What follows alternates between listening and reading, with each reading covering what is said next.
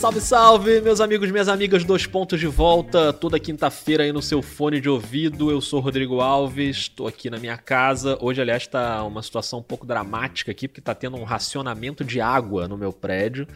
E aí o informativo avisa que a água vai abrir das 5 da tarde até as 6. Então vou ter essa janela de uma hora em que eu vou ter que fazer uma escolha: editar o dois pontos ou tomar banho. Rafael Roque, me ajuda, o que, que eu faço? E aí, Rodrigo, beleza? Beleza, galera? Cara, tá meio frio, né, esses dias aí. Então, acho que tá tranquilo. Vai, vai ficar em casa, não vai lugar nenhum mesmo. Mas tem né? transmissão mais tarde, Rafael. Eu tenho que me apresentar limpinho, Ah, bonitinho. tem isso. Entendeu? Tem transmissão. Pega um balde, guarda água, banho de cuia. Conhece banho de cuia? Grande momento. Grandes banho de cuia. Vamos abrir esse episódio já com a vinheta. Que momento! Que momento, realmente, tomando banho de balde, vai ser maravilhoso. Rafael Roque, tá tudo bem com você? Tudo bem, tranquilo, tranquilo. Rapaz, essa- essa- essas séries aí, eu vou te falar um negócio. hein? Nossa, hein? Vou te falar um negócio. É teste, teste pra cardíaco. É, teste pra cardíaco. Já já a gente vai ouvir um áudio de um ouvinte que não conseguiu nem dormir ontem. Na semana passada a gente falou bastante sobre o Oeste. Hoje a gente vai falar também sobre o Oeste, sobre Lakers e Nuggets. Mas vamos abrir o episódio falando bastante de Leste, de Miami, que meteu aí um 3 a 1 pra cima do Boston Celtics. Ficou a um passo da final da NBA. Rafael Roque, a sua bola de cristal tinha avisado isso, hein? Então, eu não gosto de ficar fazendo essas coisas. Cara, isso é sensacional isso, né? Óbvio que. né? Mas esse time de Miami é isso. É aquilo que a gente já vinha falando. É um time maquiavelicamente construído. Que beleza, gostei dessa expressão, hein? Gostei. Você começou muito bem esse episódio, Rafael. Gostei. Maquiavelicamente construído e que, obviamente, deu a. Não é a sorte, porque sorte parece que joga muito na mão do acaso, mas assim, o Miami se posicionou para se aproveitar dessa situação. Mas, assim, ainda, deu, é, é, ainda- ainda conseguiu essa, essa vantagem dos jovens crescerem muito, né? Nossa, O playoff do totalmente. Tyler Hero é um negócio inacreditável. Inacreditável, tá jogando muito o Tyler Hero. A gente vai falar bastante dele aqui. Chegou muita mensagem no Telegram, como sempre. Aliás, a gente encerrou o episódio da semana passada. Você vai lembrar disso, Rafael Roque? Você que tá ouvindo vai lembrar disso também. A gente encerrou na velocidade dobrada, lembra? A gente até cogitou gravar o episódio inteiro assim, pra gente poder falar o dobro do tempo. Aí chegou uma mensagem do Daniel Herrera falando que ele já ouve o podcast na velocidade 1.3. Então o finalzinho na semana passada virou 2.6. Quer dizer, Daniel não entendeu nada que a gente falou no final, Rock. É, não, aí não tem condição. 2.6. A minha fala 2.6, amigo, é a língua extraterrestre. Que beleza. Não não dá. Ah, e outra coisa que eu preciso registrar também, o Flávio Carvalho, que mandou mensagem semana passada falando do Doc Rivers, estava revoltado, ameaçou abandonar a NBA, cortar o League Pass, não ia mais ouvir o Calma. podcast. Pois é. Calma! A, a vinheta calma funcionou pra ele, porque ele falou que ouviu o episódio, que ele tá superando já a fase do luto lá pelo Clippers, e falou que não vai abandonar nem a gente, nem o Bola Presa, que ele sempre ouve. Então, assim, errado não tá, né, Rock? Não, errado não tá. Ouvindo bola, gente, ouvindo bola presa, errado não tá. Errado não tá. E falando em podcast também, recomendo aqui o Ponte Aérea do André Boaventura e do Camilo Pinheiro Machado, que o Camilo tá dentro da bolha da, da NBA, então eles têm feito episódio é, sempre depois dos jogos da Conferência Oeste. Então recomendo muito que se você quiser ouvir panorama de como tá lá dentro, o Camilo tem trazido bastante informação, tá bem legal também, que não falta opção de podcast aí, hein, Rock? Falta tempo, né? É. Opção tem um monte. Tá faltando tempo pra ouvir tudo. A gente vai tentando. Vai tentando se atualizando. Mas com o jogo um em cima do outro, amigo, a gente vai tentando. É complicado, mas a gente consegue. A gente dá um jeito. Não, arrume um tempo e dê, eu não quero nem saber. A gente tá fazendo, eu quero que eles se virem pra arrumar tempo aí pra ouvir. Inclusive, a partir de semana que vem, aguarde, porque no fim desse episódio a gente Ah, vai falar um pouco. meu. Que, ó, coisas vão acontecer. Coisas vão acontecer. Eu não quero nem pensar nisso agora, mas coisas vão acontecer semana que vem. Eu queria abrir com esse áudio que eu citei, foi do Felipe Rodrigues. Teve insônia o Felipe Rodrigues depois do que aconteceu na partida em que o Miami Heat abriu 3 a 1 com o show do Tyler Hero. Diz aí, Felipe. Boa noite, boa madrugada, bom dia, Rodrigo, Rafael, Felipe aqui de São Sebastião mais uma vez. E eu não tô conseguindo dormir, cara, porque o que o Tyler Hero fez hoje é incrível. Eu não sei qual é o tema do podcast de hoje, mas falem sobre Tyler Hero pelo menos 10 segundos, porque o que ele fez hoje foi sensacional. Let's go, Hit. Abraço. O Felipe com aquela voz de sono já, né? Coitado, não conseguiu nem dormir. Mas é isso, né? Tyler Hero faz isso com as pessoas, Rafael Roque. O que jogou o moleque de 20 anos nessa partida? e, que, e que playoff, né? em geral. É, essa, essa, essa atuação, é, ela, ela salta aos olhos, né? Porque principalmente ali a 37 pontos, enfim, em 35 minutos e um aproveitamento altíssimo, né? 14 21 de quadra, né? 5 de 10 de 3. Então salta aos olhos essa atuação, mas ele vem fazendo um playoff muito bom, né? Ele cresceu demais, assum... é, e mostrando uma, uma mistura de, de tranquilidade e confiança impressionante, assim. No final ele teve dois lances livres para cobrar. O jogo que o Boston tentou uma, uma, né, uma, uma, uma cartada final ali. E ele teve dois lances livres para ajudar a selar o jogo e tal. E arremessou com uma, mas assim, mas com uma naturalidade. Gelada. Uma coisa, né? Parecia que estava no, parecia que tava no aquecimento do treino na pré-temporada.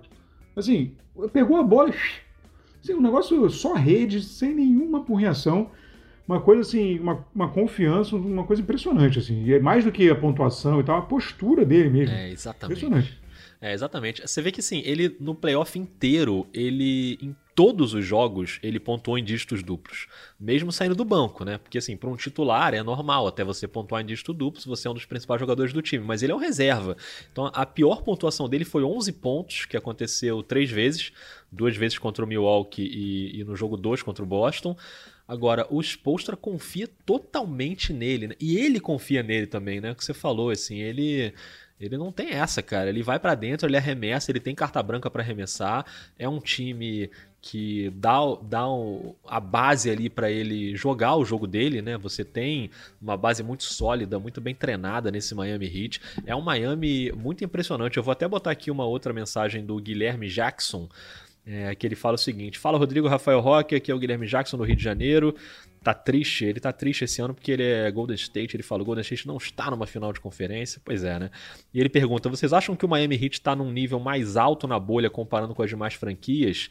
É, será que isso se deu pelo fato do Jimmy Butler ter comprado cestas de basquete para todos da equipe na quarentena? Abraço, o podcast de vocês é fantástico. Valeu, Guilherme. E teve isso, né? O Jimmy Butler enquanto a, a temporada estava parada, ele comprou uma tabela para ele, para botar na casa dele, uma tabela profissional.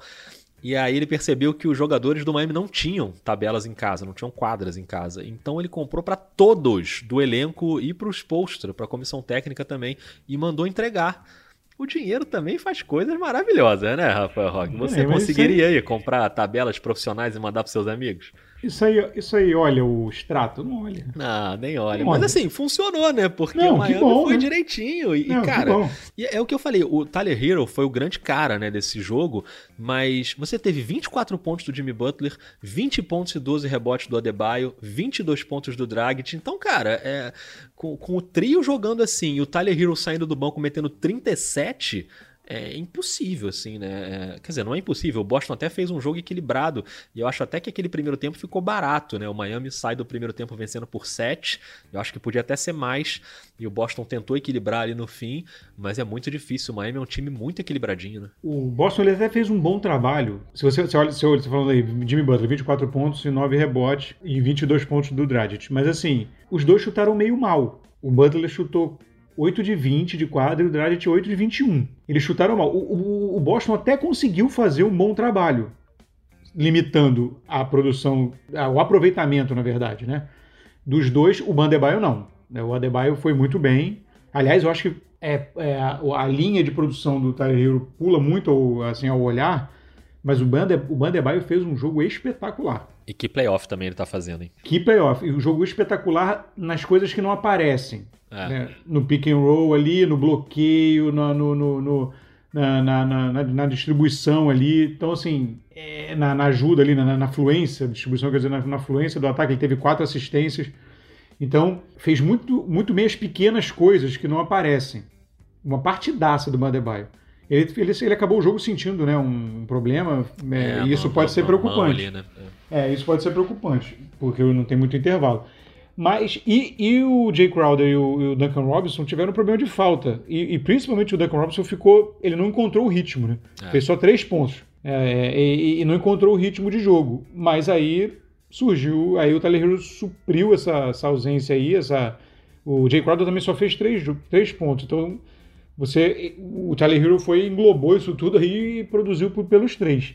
Né? E completou essa, essa, essa equação aí ofensiva do, do Miami. Cara, é, é um time muito, muito, é, muito acertado e com uma. E eu, a gente vai bater nessa tecla de novo. Uma filosofia vencedora muito estabelecida, assim. É um time mentalmente, parece, né? Muito, muito constante, né? Muito. Com, com, com os veteranos que sabem o que estão fazendo e os meninos também, como aí você vê o Tyler Hero, um cara que parece que né, não sente a situação né? O Igodala foi, não produziu, se você olhar, né? mas foi muito bem para a defesa. Né? É uma defesa que é muito comunicativa, muito se ajuda muito, deixa, muito, deixa bem poucos buracos é um time é um, é um, bloco, é um time é um time muito blocado, assim, é muito muito complicado. É. E o Boston Celtics com o Jason Tatum com 28 pontos, mas no primeiro tempo nenhum ponto, né? Ele foi 0 de 6 nos arremessos, ele se penitenciou depois do jogo, né? Falou na entrevista que é inaceitável ele passar o primeiro tempo inteiro sem pontuar. E aí quando chegou na reta final, o Boston até consegue equilibrar, mas ainda cometendo muitos erros, né? O Boston teve 19 turnovers na partida. Eu acho também, Rock, que o Boston paga um preço de não ter controlado os dois primeiros jogos. Quando ele abriu vantagem, né, uma vantagem razoável, bo boa nos dois primeiros jogos, e o Miami reagiu e o Boston não conseguiu controlar. Aí no jogo 3 ele conseguiu, no jogo 4 teve essa situação aí diferente com o Tyler Hero explodindo. Mas aqui no dois pontos a gente fica brincando com isso, né, que você falou que que o Miami seria um dos grandes times do playoff, e até previu que poderia estar na final do leste se conseguisse sair do caminho do Milwaukee. Não conseguiu sair do caminho do Milwaukee, mas derrubou o Milwaukee. Assim, não né? importa, não, não importa.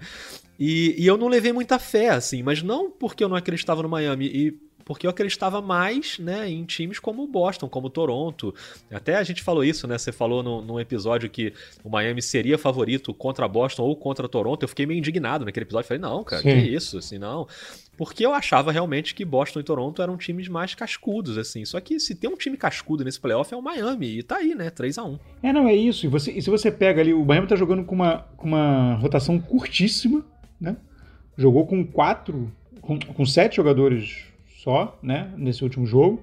Quer dizer, o Solomon Hill jogou um pouquinho, mas enfim, jogou. Solomon Hill foi zebra, hein? Solomon Hill entrar. Foram quatro minutos, Zebraço. foram quatro minutos Zebraço. de zebra. Então, mas, tirando isso, vai, vamos lá, sete. Vocês jogaram com sete. Bem curtinho, né? E, mas você pega os sete, cara. Entra um, sai outro, e é, é isso aí, é tudo a mesma coisa. Né, dependendo das combinações que você, que você tem. Você tem quase sempre ali você tem Jimmy Butler, né, nessa combinação, você tem Jimmy Butler, Dragic, o Tyler Hero, você tem sempre dois na quadra, e o, enfim, o Bandebaio, e aí também, como é que eu vou dizer, numa, numa presença impressionante ali dentro também, e é um cara que é, que, que garante, briga muito pelos rebotes, mas ele é muito móvel, né? É, ele é rápido. Além né? de. Pois é, ele é ágil. Então é, é, um, é, um, é, um, é um confronto difícil, né? Complicado, assim. O, o Thais tá, tá, tá penando, né? E, e, e, aí aquilo que eu já eu tinha mencionado, que se eu não me engano foi até quando eu mencionei a questão do, do, do favoritismo de Miami com relação a Boston, na época, na época que eu falei, que você saindo ali dos, dos seis, de, saindo dos cinco ali e do, do Gordon Hayward, no caso que veio do banco, né, nesse, nesse jogo, o nível já cai um pouco, né, considerável para Boston. Você já tem uma queda grande Principalmente, e aí, se você ainda considerar que o, que o Thais é, é titular, porque o reserva é o Canter, que o Thais é um cara eficiente, é um cara, mas não é também um cara brilhante. Né? Ele é um cara eficiente, brigador, é um cara pô, é competente, mas não é um cara brilhante. Então você tem uma desvantagem aí nesse confronto direto. Né? De, de, de, de, profundidade mesmo, de manter o nível, né? de manter. Talvez isso possa, possa ser esse um dos motivos que, que levaram a Boston a perder essas vantagens. Né?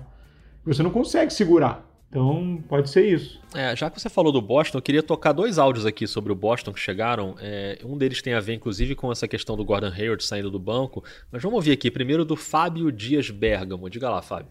Boa noite, Rafael Rodrigo. Fábio de São Bernardo do Campo. Primeiro, parabéns pelo podcast, ouço vocês toda semana. Segundo, sobre a série Miami Heat e Boston Celtics. O que, que o Celtics tem que fazer para virar essa série?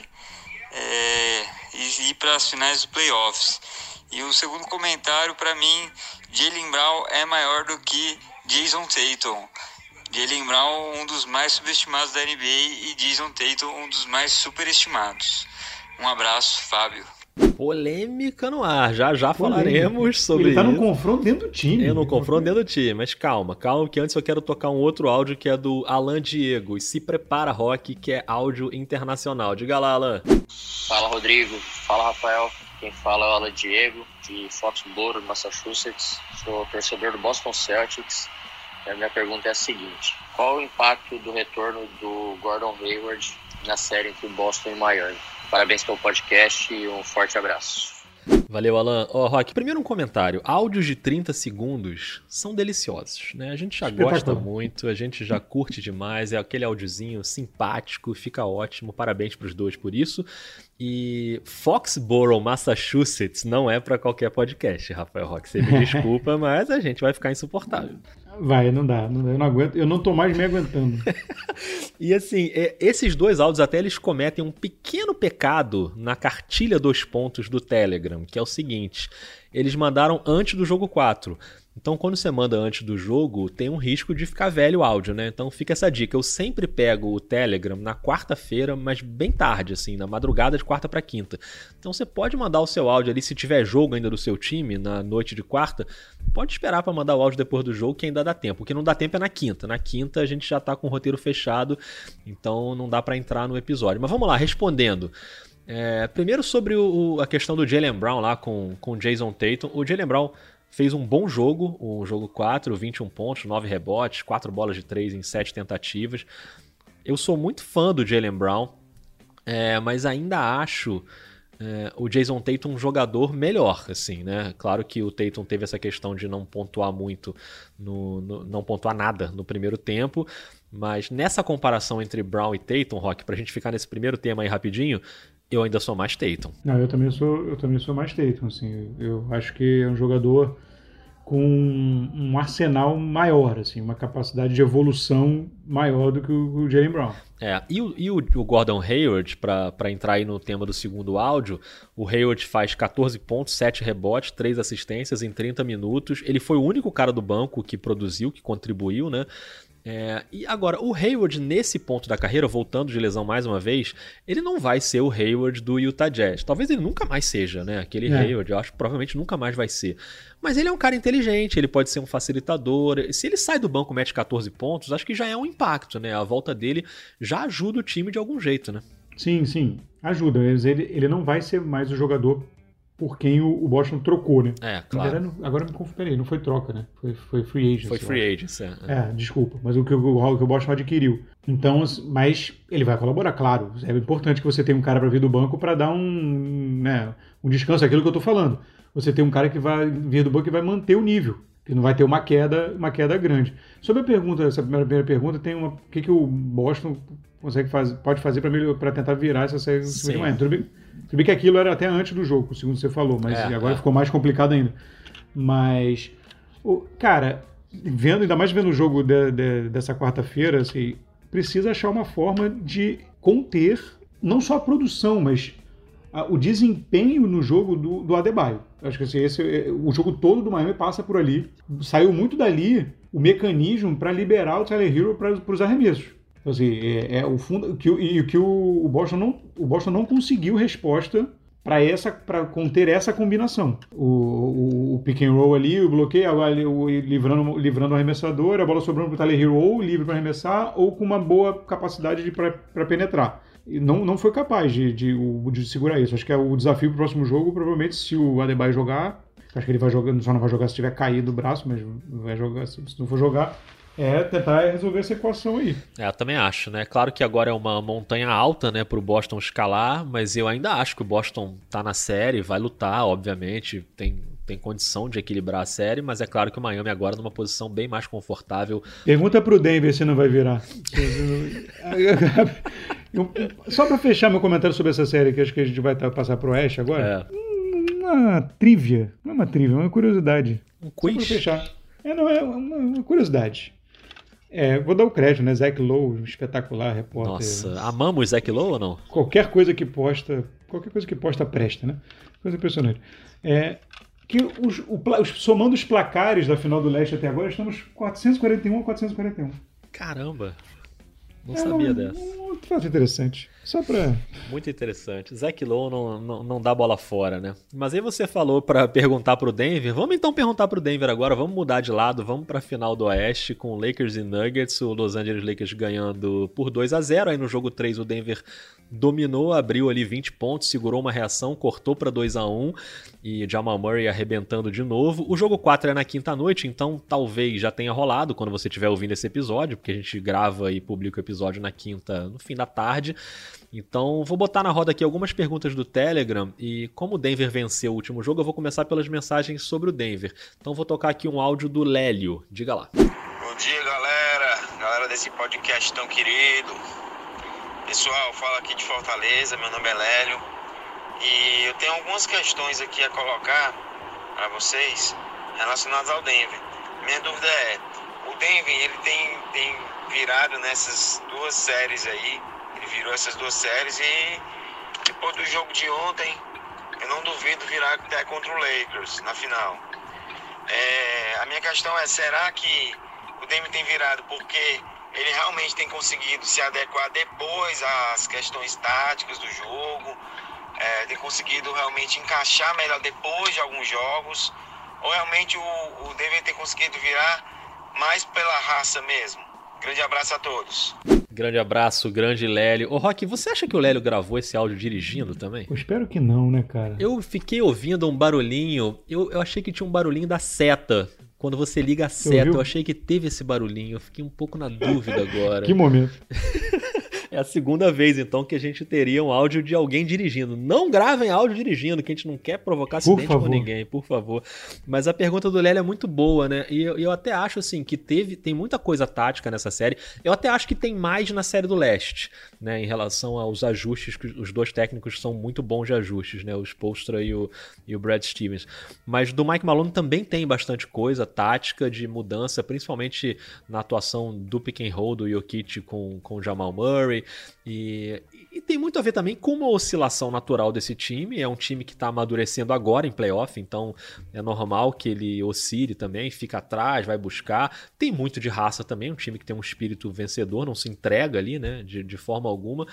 É, mas eu acho que é um equilíbrio, né, de tudo isso. O que, que você acha, Rock? Você acha que é mais, é mais tática ou é mais raça? Eu acho, eu acho que é um equilíbrio no, no sentido assim, só, só na raça só na raça você não vai virar tanto, tantas situações assim. É.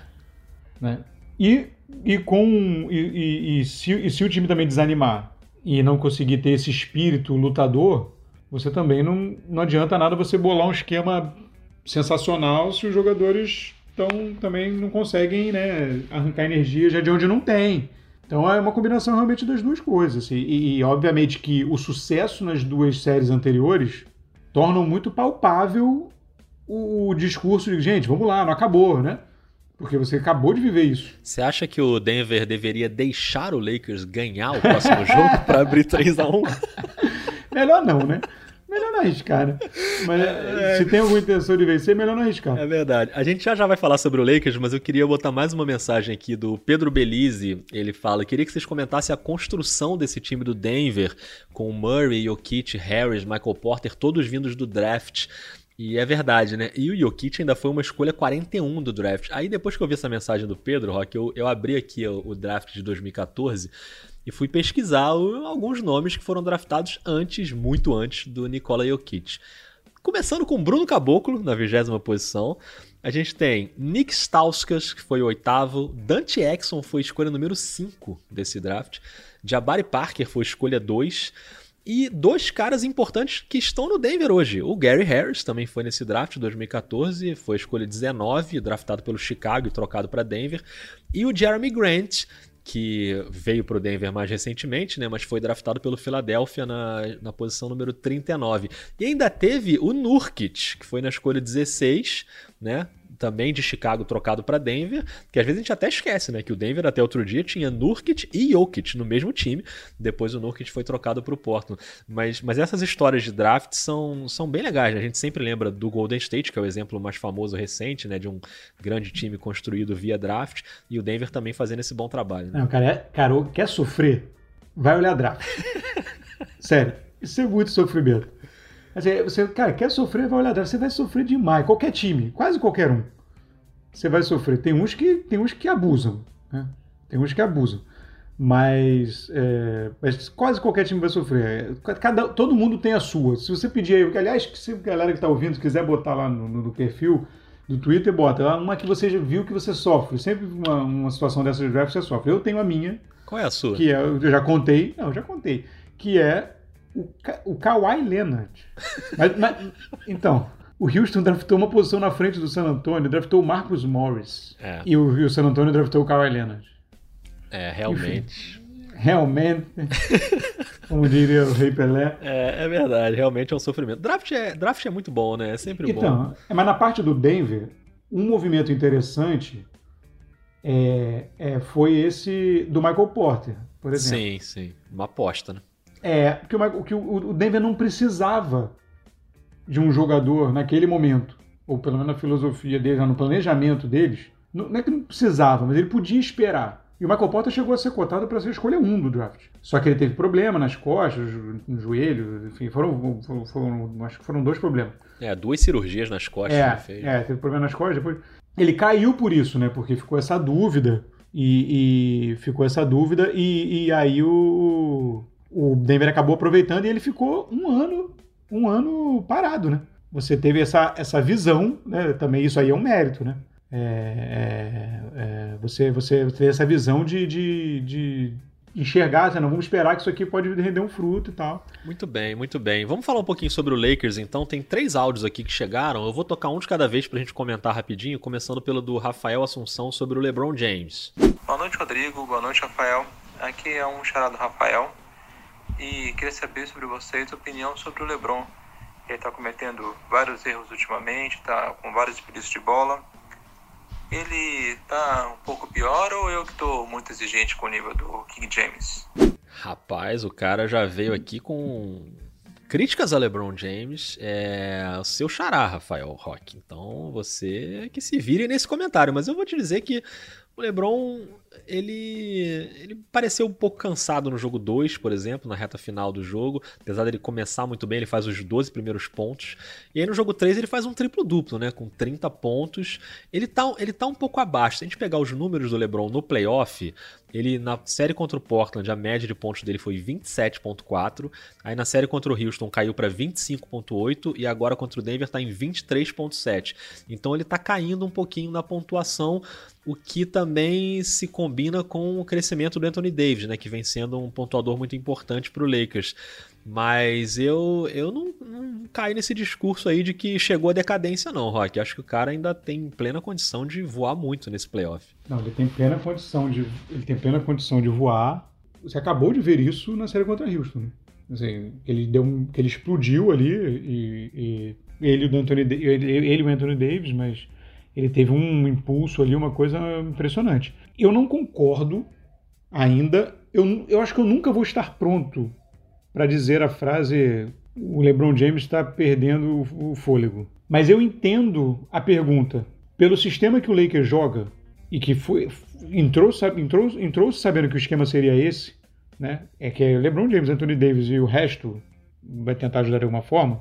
O LeBron tem chegado muito desgastado ao fim dos jogos. Eu tenho sentido ele mais desgastado. Sentindo mais o desgaste, entende? Não estou dizendo que ele está morto, não está aguentando. Eu tenho, eu tenho sentido o LeBron mais desgastado no fim dos jogos. Sentindo mais o impacto desse esforço. Né? Mas assim, é totalmente justificável, né? Pela idade dele, enfim, é totalmente justificável. Por mais que ele vire um monstro antes do playoff, em preparação, não sei o quê. Né? Mas assim, tem uma hora que né, a conta chega, não tem muito jeito. É, o que eu acho é que ele, ele é um cara que consegue entender muito bem o Sim. corpo dele e ele talvez ele se poupe em alguns momentos, em alguns jogos, porque ele sabe que vai ter um momento que ele vai realmente precisar explodir. Acho que ele talvez seja um dos caras mais inteligentes da história da NBA nesse aspecto, de entender o próprio corpo, entender cientificamente o que ele precisa fazer com o corpo para poder render na hora H. Ele já deu várias amostras disso, né? O próprio Chase Down Block lá, né, que é uma marca dele, aquele toco que ele vem correndo na transição defensiva, Ele mesmo já falou que passou a fazer muito menos, porque é muito desgastante. Então, às vezes é melhor deixar o cara fazer a bandeja e ele tá inteiro para fazer um arremesso decisivo ali na, na, reta final da partida. Acho que ele é um cara muito inteligente nesse aspecto, né? Então. É, tem aqueles casos ele não ir muito, né? De no ataque, é, de, de, de, de, ele já voltar antes. Ele anda mais do livre. que corre em é. alguns momentos. Quando tem lance livre, por exemplo, ele já vai voltando para a quadra de defesa andando para não ter que voltar correndo. Respirando, é, ele, tem, ele, ele, vai é um fazendo. Que ele é inteligente, assim. Não é que nem eu que comprei um tapetinho de yoga e acho que vou resolver a vida, entendeu? É, não, não dá. Mas, mas, mas, eu, mas eu entendo, eu, eu tô entendendo o fundo da pergunta. Sim, sim. Porque, porque isso tem acontecido um pouco mesmo. E, e eu acho que estaria acontecendo muito mais se o LeBron não fosse o jogador que é, tanto na, na formação quanto na inteligência. Mas ainda assim você consegue, em alguns momentos, você consegue ver que ele está começando a cansar no fim dos jogos. Mas assim, o que é totalmente normal num, num, num esquema heavy user desse do Lakers, né? Assim, que ele, ele, ele fica pouquíssimo fora. É, é, então é, é, muito difícil. Bom, falamos bastante sobre LeBron. Vamos ainda comentar mais dois assuntos rapidinhos aqui. O primeiro com o áudio do Luner Faria. Diga lá, Luner. Fala Rodrigo, fala Rafael, beleza? É, foi notório que no jogo contra Houston a, a ideia de sacar o Javel Magui e o Dwight Howard do jogo foi o que ajudou a combater o small ball do Houston. O que eu não consigo entender, e aí gostaria de saber da opinião de vocês, é por que a insistência no Javel Magui agora voltando com o time mais alto. Apesar das faltas e dessas atrapalhadas do Dwight Howard, eu creio que ele está entregando bem mais. Então, por que o Javel Magui segue como titular? Abraço. Boa, Luner. Cara, é o seguinte, primeira coisa é que eu acho que assim, começar como titular não importa tanto, né? É claro que no basquete a gente sempre sabe que o que importa é quem termina o jogo ali, quem joga mais durante a partida.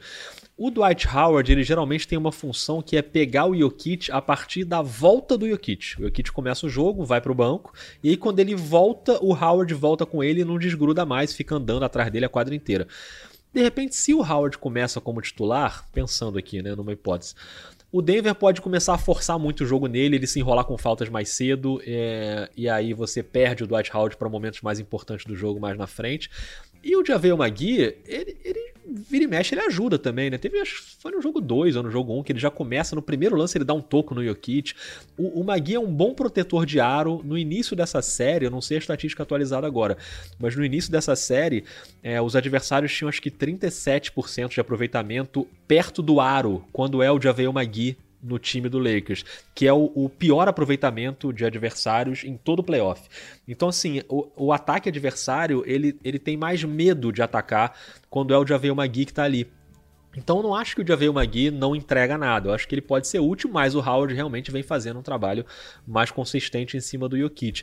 A questão é que talvez ter o Howard ali no banco para dar uma olhada como é que tá o jogo e pegar o Jokic nessa volta aí, talvez funcione melhor. É uma escolha, mas que não me incomoda muito não. O que, que você acha, Rock? É, não, é isso. Eu acho que ele usa o Howard mesmo ali durante o jogo para pegar num momento... Quem ele quer mesmo no Jokic é o Howard. É, é. Mas aí ele entra depois e ele tá tendo. E o Howard tá fazendo um trabalho não só físico ali na quadra, digamos assim, mas ele tá azucrinando a paciência do Jokic. Total. Ele fica pulando em volta do Jokic, cutucando o Jokic, um negócio inacreditável. é um troço malaça. Falando em malaça, eu vou tocar um áudio aqui do Marcelo Lopes, mas não porque ele é malaça. Ah, porque... tá, tô susto agora. porque o tema do áudio dele é um pouco sobre isso. Diga aí, Marcelo. Fala, dupla, beleza? Aqui é o Marcelo de Brasília, torcedor do Dallas Mavericks. É, eu queria perguntar a opinião de vocês sobre esse comportamento do banco do Los Angeles Lakers, que parece muito com o que o Clippers vinha fazendo, de ridicularizar o oponente quando ele está no mau momento. No caso ali foi o jogo 2, o PJ Dozer estava errando os lances livres, dava para ver o, o, banco do Lakers jogando no chão, rindo. É, eu não sei, normalmente eu não acho o, o trash talk um problema, mas conforme, é, confesso que esse comportamento do do banco me parece meio exagerado. Abraço. Olha, Marcelo, um abraço. É, o, o, banco do Lakers não, não é exatamente um poço de maturidade, né? Vamos dizer assim, os caras estão ali meio se divertindo. Engraçado, não é uma coisa que me incomoda muito, não. Eu tenho a impressão aqui no Dois Pontos que esse tipo de coisa incomoda mais você do que a mim, Rock. Eu tô certo ou não? Então, eu falei isso agora. Esse, esse, talvez seja um dos grandes pontos de divergência desse podcast. É, é. Porque eu sou um cara, eu sou romântico, eu já falei isso. Não, então essas coisas me irritam um pouco. Essas coisas me irritam um pouco. A gente sempre, a gente sempre quando cai nesse assunto, nesse assunto a gente fica nessa. Eu geralmente me importo mais com isso. É. Nesse caso específico, assim, a distância ali, eu acho que isso se dilui um pouco. Eu acho, eu acho desnecessário, assim, de, de, de respeito. Mas, é, eu, principalmente quando você é num cara que está tentando se afirmar, sabe? Como né, no caso do, do, do Those Years, sabe? Se você fosse um cara, se você vai fazer isso, é, sei lá, você vai fazer isso com, com o Millsap, sabe? Um veterano, estabelecido, respeitado na liga e tal. Mas assim, é isso, é briga de foice, cada um usa as armas que tem. Mas assim, ali em grupo, assim, numa coisa meio quase torcida, é, eu, eu, isso me incomoda menos. Né? É, me, me, incomoda, por exemplo, aquele caso que eu sempre cito, que é, por exemplo, aquele do Kevin Durant contra o Washington. Isso. Que o Washington, tipo, lá na rabeira da tabela, e o Kevin Durant vai fazer a sexta vitória, tipo, atira esses caras da quadra que são um, bando de bosta, não sei o que. Sabe? É feio, né? É. Pô, isso é uma parada que eu acho uma parada muito ruim. Sabe? Esse, da, esse ali do banco, como até não tem torcida, porque a torcida podia gritar, né? Assim, eu acho ruim, eu continuo achando ruim, mas para mim fica um pouco menos. Assim, é um pouco mais. É, é, é, isso aconteceu muito né, no Clippers mesmo, né? O, o, o Beverly. O, o, Beverly fazia muito e tal, não sei o quê. E tal, mas enfim, isso me incomoda menos. É, aparece mais, né? Na bolha aparece mais porque tá mais silencioso. Né? Você não tem a torcida, aí você filma só os caras, fica ali aparecendo tudo fundo preto, os caras pulando. É, normalmente isso. O jogador, quando tem torcida, o jogador do banco meio some, né? Você não isso. vê mesmo, porque meio, porque tem gente atrás, e aí você não, não vê meio, não vê muito. Sem torcida fica muito evidente. Talvez até fizessem isso mais vezes e a gente não, tive, não tenha reparado. É, é verdade. Eu, eu quero contar uma história aqui muito rapidinho, interessante, depois, quando você amarrar aí o, o, essa série, eu quero falar. Rapidinho. Não, então, só para amarrar. Esse, na verdade, é o último áudio sobre essa série, então, só para amarrar esse assunto, a única coisa que me incomoda aí é quando esse exagero emocional ali, o clima quinta série, vai para dentro da quadra e atrapalha a performance do próprio time. Isso aconteceu com o Dwight Howard. No jogo 2, por exemplo, ele entrou tão pilhado nessa de que, pô, no jogo 1 um, ele conseguiu entrar na cabeça do Jokic e tal, e ele começou ele mesmo a fazer um monte de falta e tomar falta técnica, e aí ele se perdeu no jogo. Então acho que tem um limite aí que quando você vive no mundo da quinta série, é difícil você encontrar esse limite. Então, às vezes, os caras exageram e acho que o Howard exagerou. Mas, no geral, não é uma coisa que me incomoda muito, não. Mas qual é a história que você quer contar, Rafael Roque? Não, quer contar a história que é aquela história que. Falando, você falou do, do, do Gary Harris e do, e do Nurkic. Uhum. É, é, e aí eu queria contar uma historinha rápida que vai machucar, na verdade, o torcedor do Chicago Bulls. Né? Eu, eu, me lembrava, eu me lembrava que tinha sido uma história meio bizarra é, essa chegada do Nurkic e do, do, Gary Harris a Denver, no draft. Quando você falou do draft, eu lembrei, mas eu não me lembrava os detalhes. Eu fui, durante aqui a gente está gravando o podcast, eu entrei para pesquisar, porque isso aqui tem informação, né, meu? Não é assim. Muito não bem. fala de orelhado. Então, no draft, eles chegaram ao Denver numa troca com o Chicago. Sim. O, Chicago, o Denver mandou a escolha que foi o Doug McDermott, McDermott e o Anthony Randolph pegou as duas escolhas, escolheu o, o, o, o Nurkic e o Gary Harris. Que coisa, hein? O McDermott, como você sabe, tem uma carreira brilhante na, na NBA. Cara, mais uma, de, mais uma do, da, da, dupla Garpax, né, amigo? Então, o Chicago está aí, está nessa situação não à toa. Mas agora eu vou ter que aproveitar esse gancho para te perguntar. E Billy Donovan, Rafael Roque? Rapaz, Billy Donovan.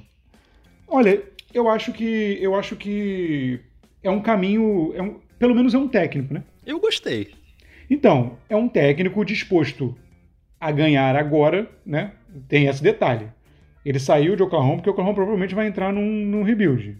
É, optou por não continuar. Pega um time que tem talento, é um, cara, é um cara que tem uma linha, é um cara que tem um trabalho, é um cara que tem um trabalho né, que você consegue enxergar. Ele, eu não sou muito fã do, do já falei isso aqui, mas eu, eu consigo enxergar uma linha. Né? O, o a, você começou a reconstruir, você botou um cara lá que, que também fez um bom trabalho, inclusive em Denver, né? É, o, o Carne Sovas, e, e, e, ele foi buscar o cara, um dos melhores caras, um dos melhores nomes do mercado, né? que estão aí, dos caras que estão disponíveis aí e tal, Alvin Gentry, é, Macmillan e tal, é, é um, agora um D'Antoni, você, você pega um cara de, de né, um cara que fez bom, um bom trabalho Essa, essa temporada do Oklahoma é, foi uma temporada muito acima da expectativa. Então você pega um cara em alta, né, que ficou livre, uma oportunidade de mercado, foi logo, resolveu, né, para não dar, não dar a chance de, de outros times aí que estão com vagas disponíveis, Filadélfia, Houston, ir atrás. Então eu achei, eu achei bom, eu achei uma boa. É, eu, eu também não sou um grande fã do Billy Donovan, mas eu acho que o encaixe é bom. É um cara que gosta de trabalhar com elencos jovens Isso. e ali tem caras para desenvolver no Chicago. Eu acho que o problema do Billy Donovan é quando começa a chegar as grandes estrelas, ele não consegue tirar o melhor, né? Enfim, mas, mas no geral acho que pode ser uma boa. E, e é aquilo, né? É o que você falou no início. É um técnico, sabe? É um técnico provado ali. É um cara que é um treinador, não é um experimento, não é um assistente que talvez dê certo. É um técnico que tem um grande trabalho no basquete universitário e é consolidado na NBA. Então acho que pode ser uma boa.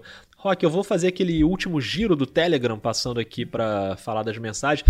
Muita gente mandou mensagem na quinta-feira passada e aí fica essa dica sempre: não queime a largada. Calma! Vinheta calma para você.